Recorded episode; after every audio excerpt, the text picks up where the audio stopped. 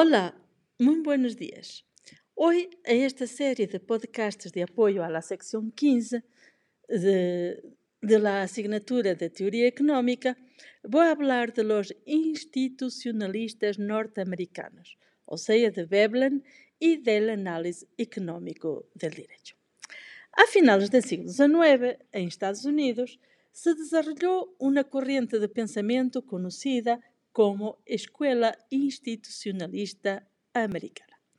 Eh, não tinha todas as características de uma escola de pensamento propriamente dita, já que não existiu uma consciência entre seus membros de pertenência à escola nem um maestro reconhecido, sin embargo, podemos dizer que há um líder destacado, Sorstein Veblen, e um dos membros cuja descrição à escola é unânime, como John Commons e Wesley Mitchell. Los institucionalistas norteamericanos eh, fueron los primeros en destacar la importancia económica de los hábitos de conducta y de pensamiento de los grupos humanos y de tratar, por otro lado, de analizar el complejo de instituciones sociales. Estuvieron influidos por los historicistas alemanes y utilizaron conceptos procedentes de la psicología, por un lado, y del evolucionismo darwinista, por otro lado.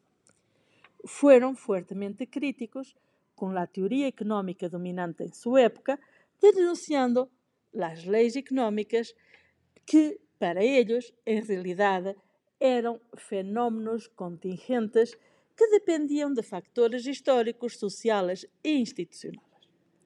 Eh, para los institucionalistas americanos, Poucas coisas eram imutáveis em la economia e muitas, sim, influenciáveis por los indivíduos e las instituições. Sigue sendo digno de estudio su visión de la economía, una visión dinámica, pragmática, no individualista y no mecanicista. Eh, muchas de las críticas que hicieron a los economistas de su tiempo pueden seguir aplicándose. Por otra parte, muchas de las propuestas de reforma habían sido aplicadas por ellos.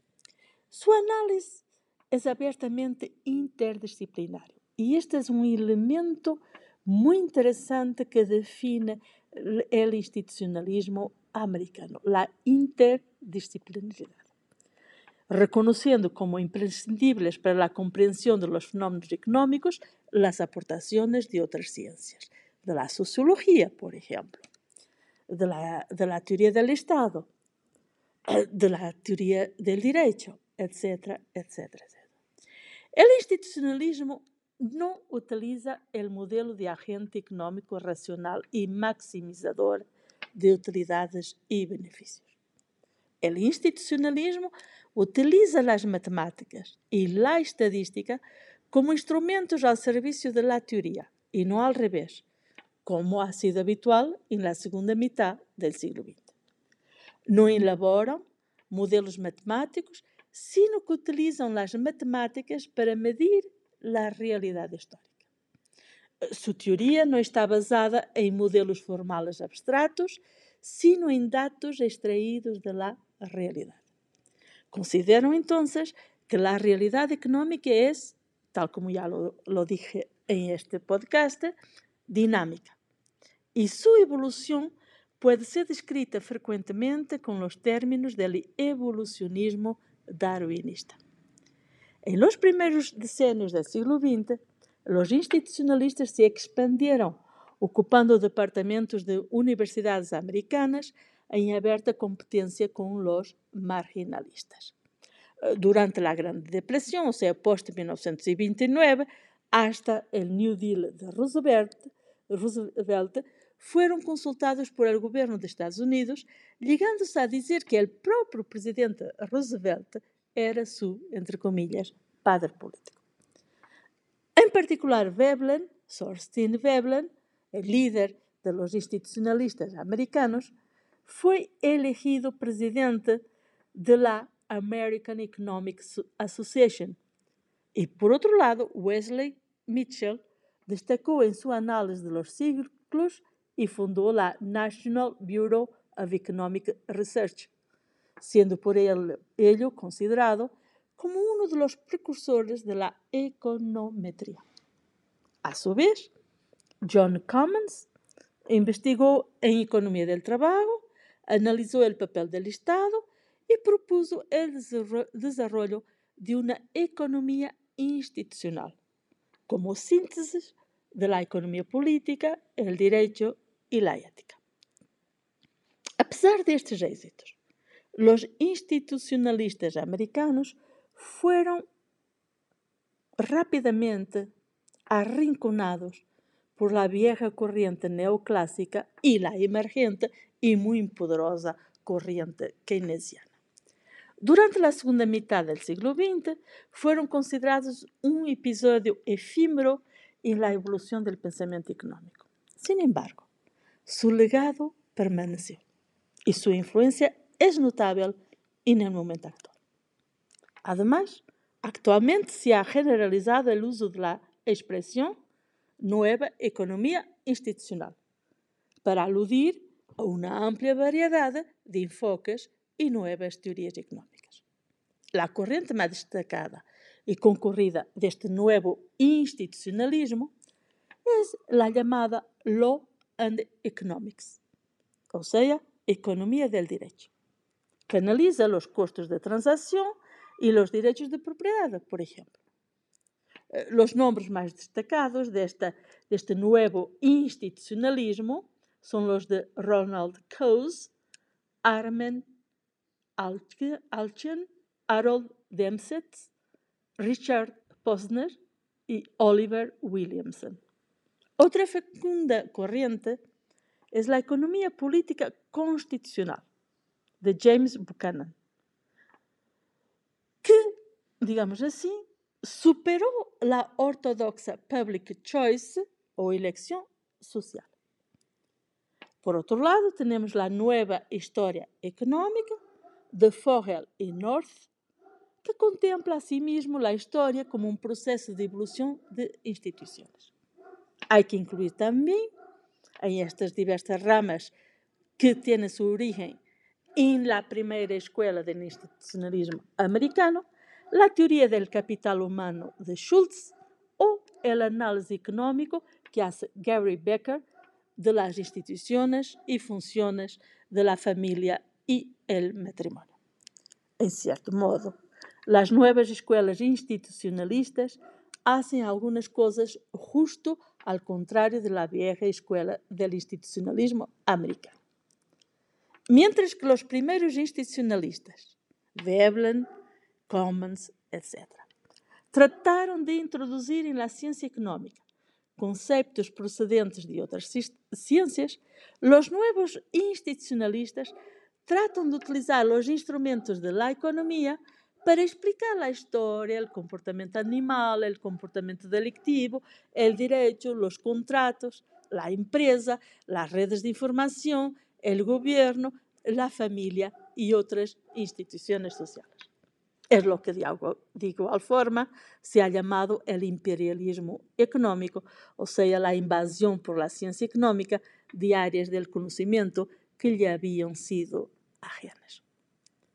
Como los viejos institucionalistas, el nuevo institucionalista presta una atención especial a las instituciones sociales, políticas y económicas que dirigen nuestra vida cotidiana. Pero ahora se sigue un estricto individualismo metodológico, buscando las explicaciones a los hechos y los objetivos, planes y decisiones de los individuos. Claro, no lo podemos obliviar. Se atiende a conceptos de grupo social, tal, tales como la cultura de empresa o la memoria organizativa, pero en la nueva metodología, estes conceptos son un objeto a explicar, no una causa explicativa. Solo los individuos deciden y actúan. Los fenómenos que se observan y describen a nivel de agregados sociales deben ser explicados como resultado de las acciones e interacciones de seres humanos individuales que buscan sus propios intereses tal como ellos lo entienden. La metodología de la corriente ortodoxa neoclásica, por ejemplo, utiliza el modelo teórico del mercado de libre competencia como un supuesto ideal óptimo frente al que se compara la realidad económica. Eso conduce inevitablemente a los economistas a proponer soluciones consistentes siempre en la modificación de la realidad para acercarla a la abstracción del libre mercado. Frente a esto, el nuevo institucionalismo rechaza tal metodología y, en cambio, intenta comparar unas instituciones con otras. Lo óptimo no es real ni es alcanzable, por lo que hay que comparar y elegir entre soluciones institucionales subóptimas, pero posibles. Ante esta nueva metodología, mercado y Estado parecen competir en igualdad de circunstancias. O sea, las instituciones estatales o las instituciones de mercado pueden ser comparativamente más o menos eficientes según el lugar y el momento histórico. Para solucionar los problemas económicos concretos y para estimular el crecimiento económico, no es válido entonces, nos los neoinstitucionalistas, proponer medidas macroeconómicas de validez universal. Por el contrario, nos dicen, habrá que fomentar el desarrollo institucional adecuado al entorno concreto. Atención, entre los muchos enfoques posibles para abordar el estudio del sistema jurídico, ha adquirido hoy en día un gran auge el que se ha denominado análisis económico derecho. Y este enfoque se caracteriza por aplicar al estudio de los fenómenos jurídicos la misma metodología de análisis que, que la utilizada para describir el comportamiento de los agentes económicos. Atención, esto nos viene a decir que los grandes planteamientos que marcan este tipo de análisis puede aceptarse si aceptamos que el acuerdo libre entre los sujetos permite el equilibrio óptimo en las decisiones siempre que no existan imperfecciones importantes. Por tanto, para que el mercado funcione es imprescindible, segundo esta teoría, análisis económico del derecho, primero, que estén, que estén perfectamente definidos de antemano los derechos y responsabilidades, de manera que podamos saber quién tiene que pagar a quién para conseguir que se tomen las decisiones en la dirección deseada o se penalice a quien rompa las reglas del juego. Primera misión del derecho, entonces, será la delimitación de los derechos de propiedad. Segundo, que estén fijadas las reglas conforme a las cuales deben efectuarse las transacciones del mercado y evitar que estos se encarezcan en exceso, previendo soluciones, como es evidente, para las contingencias imprevistas. Esta es la segunda misión del derecho, fijar las reglas del juego. Y tercero, deberán estar garantizadas el cumplimiento de las condiciones básicas de seguridad que no pongan en peligro el propio funcionamiento del mercado. Y aquí queda definida la tercera misión del derecho, que es garantizar el cumplimiento de las reglas. Por hoy es todo y nos estaríamos viendo en una otra videoconferencia y su eh, complementario podcast. Muchas gracias.